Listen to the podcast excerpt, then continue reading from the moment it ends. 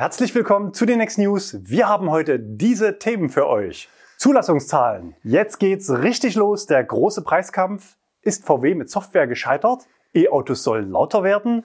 Turbulenzen bei THG-Quoten und Neues von Nextmove. Film ab.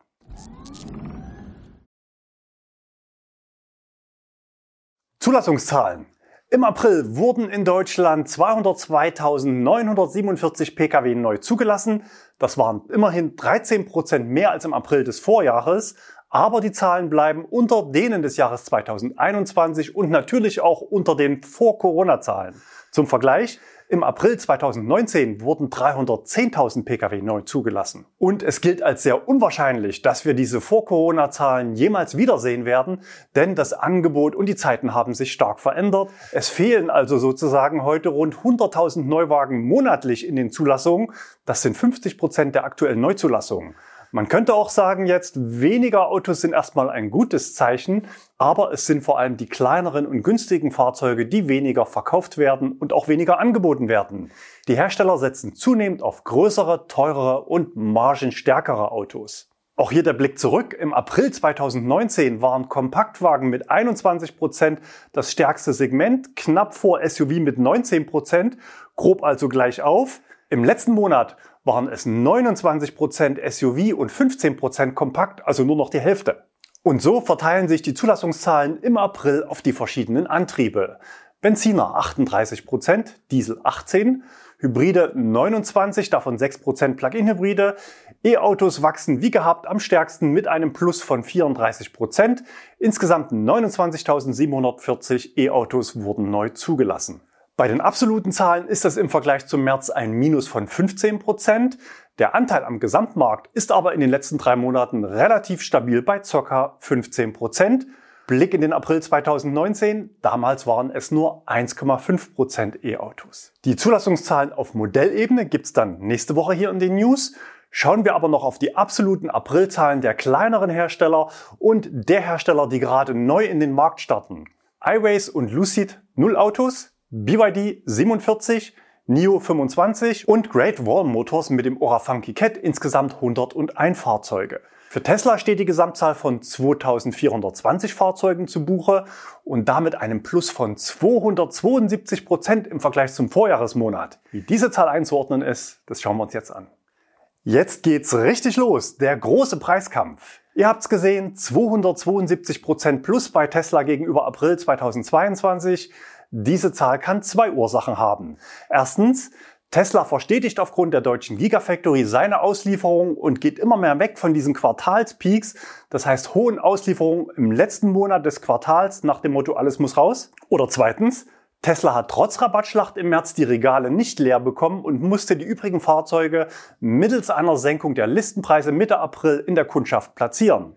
Die Zeit der fallenden Preise ist aber aus unserer Sicht noch nicht vorbei, sondern geht jetzt erst richtig los. Auch bei Tesla gibt's schon wieder Vorboten, dass die letzte Preisanpassung das Nachfrageniveau noch nicht getroffen hat. Das Model Y Long Range war ja bei der letzten Preisrunde außen vor, aber schon lange vor Quartalsende zieht Tesla erneut die Rabattkarte. In der Rubrik verfügbarer Bestand sind Fahrzeuge dieses Typs seit dieser Woche um ca. 1700 Euro rabattiert, darunter auch Fahrzeuge ohne kostenpflichtige Extras.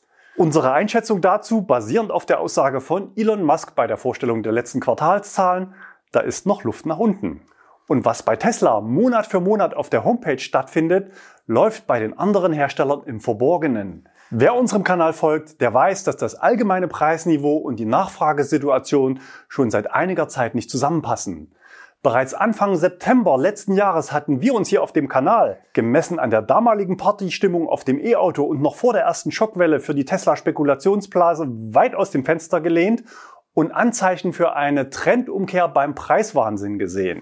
Konkret, fast alle E-Autos sind 2022 zu teuer geworden. Die Kunden halten sich mit neuen Bestellungen zurück. Die Zulassungszahlen stagnieren, zeigen aber trotzdem nicht die reale Lage am Markt, weil viele Hersteller noch Auftragsbestand abarbeiten können und die rückläufige Nachfrage und den fehlenden Auftragseingang zuletzt einfach in Kauf genommen haben. Viele dieser Nichtkunden sind in den letzten Monaten bei einem neuen Tesla gelandet.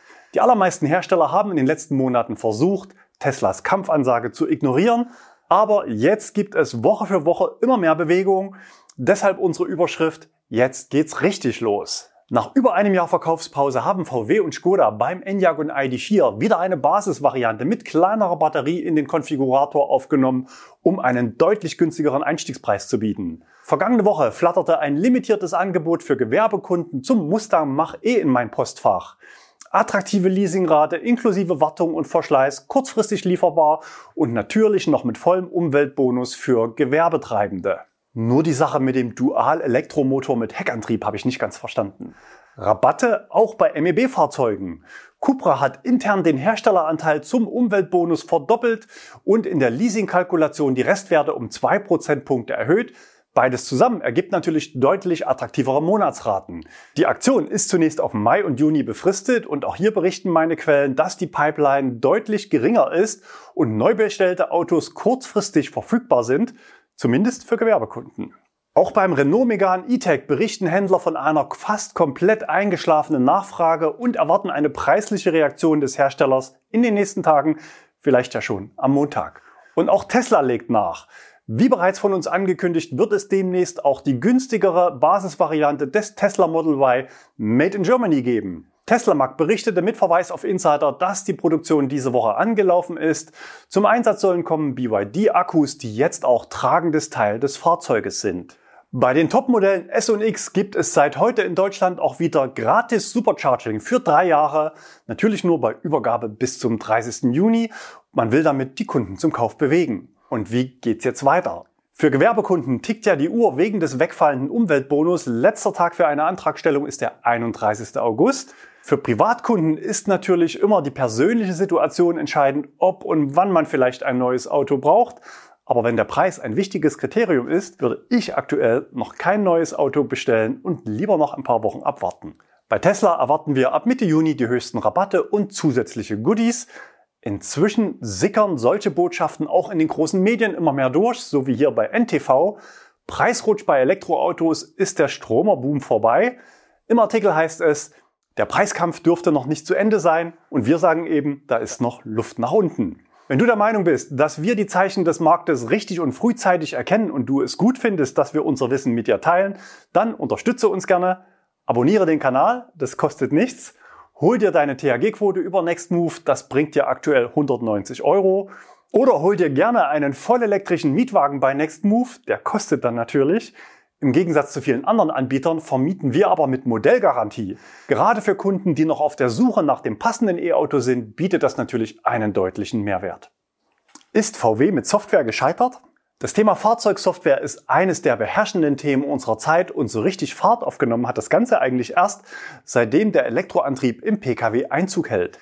Die Königsdisziplin sind Software-Updates OTA, also Over the Air, das heißt eine mobile Übertragung der Datenpakete und danach die Installation im Fahrzeug.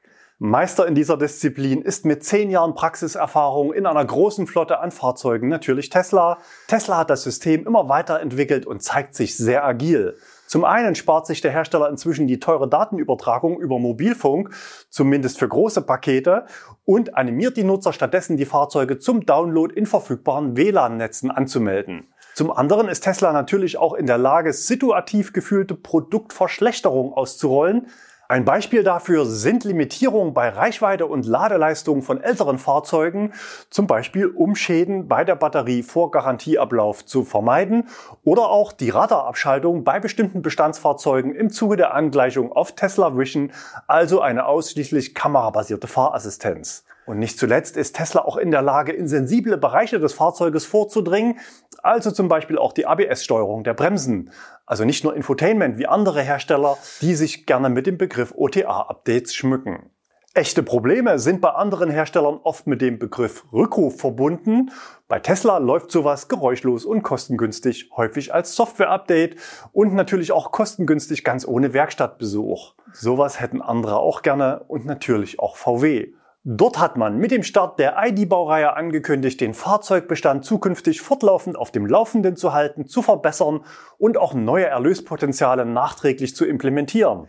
Wer schon länger hier auf dem Kanal zuschaut, der weiß natürlich, dass wir diese Entwicklung beim Thema Software und VW mit allen Höhen und Tiefen auf dem Kanal verfolgen. Die letzte große Analyse zum Stand der Dinge gab es Anfang Dezember in der zweiten Hälfte unseres Videos zum angekündigten ID3 Facelift. Die Kurzfassung, VW konnte bisher weder zeitlich noch inhaltlich die selbst gesteckten Ziele erfüllen bzw. ist weit davon entfernt.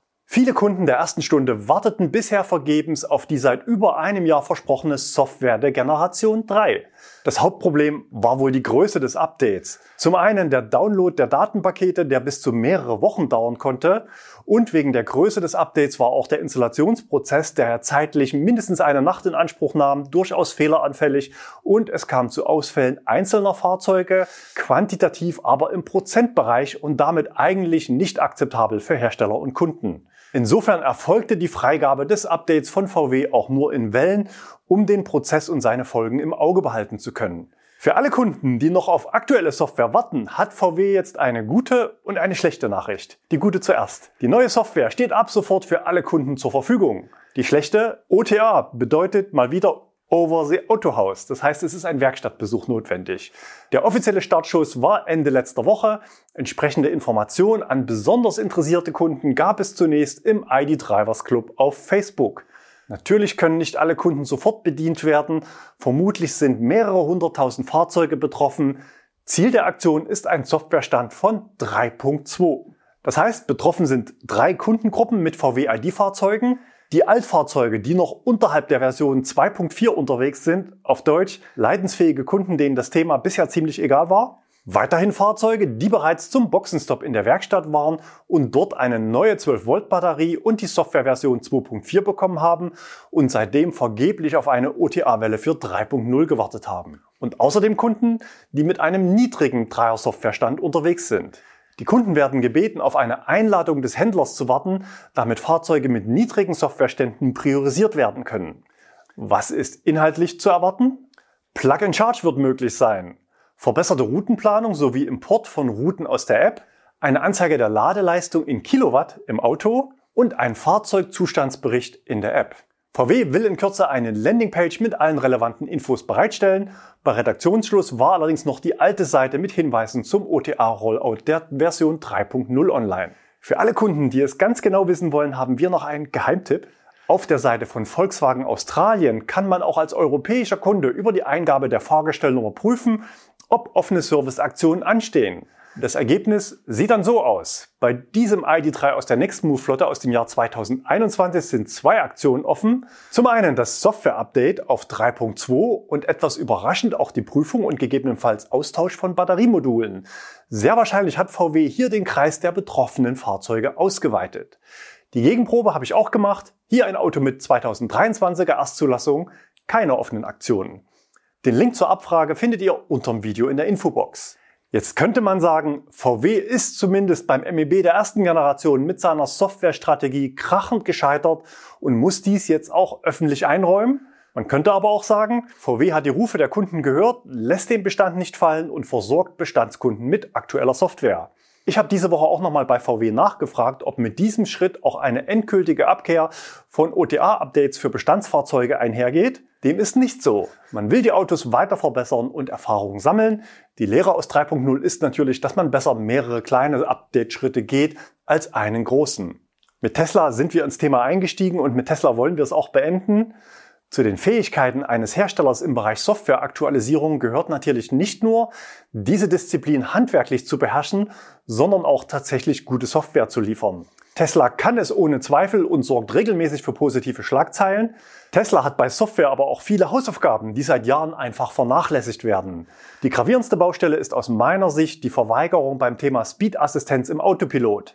Wenn ich mit Tempo 100 auf ein Ortseingangsschild zufahre, erwarte ich, dass das Auto am Schild die erlaubte Geschwindigkeit zumindest mit geringer Abweichung einhält und nicht erst nach dem Schild anfängt, das Tempo zu reduzieren, obwohl das Schild ja im Datenbestand bekannt ist. Der VW ID3 konnte sowas ab dem ersten Tag.